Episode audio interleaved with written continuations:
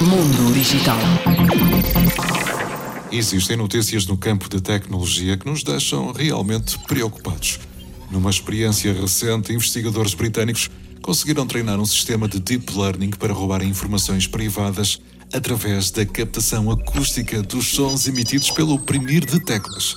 O sistema, que faz uso de um microfone para ouvir o teclado, tem uma taxa de precisão de 95%. Um ataque deste género tem a capacidade para roubar passwords, mensagens privadas e não privadas, bem como dados pessoais que depois podem ser usados de forma ilícita.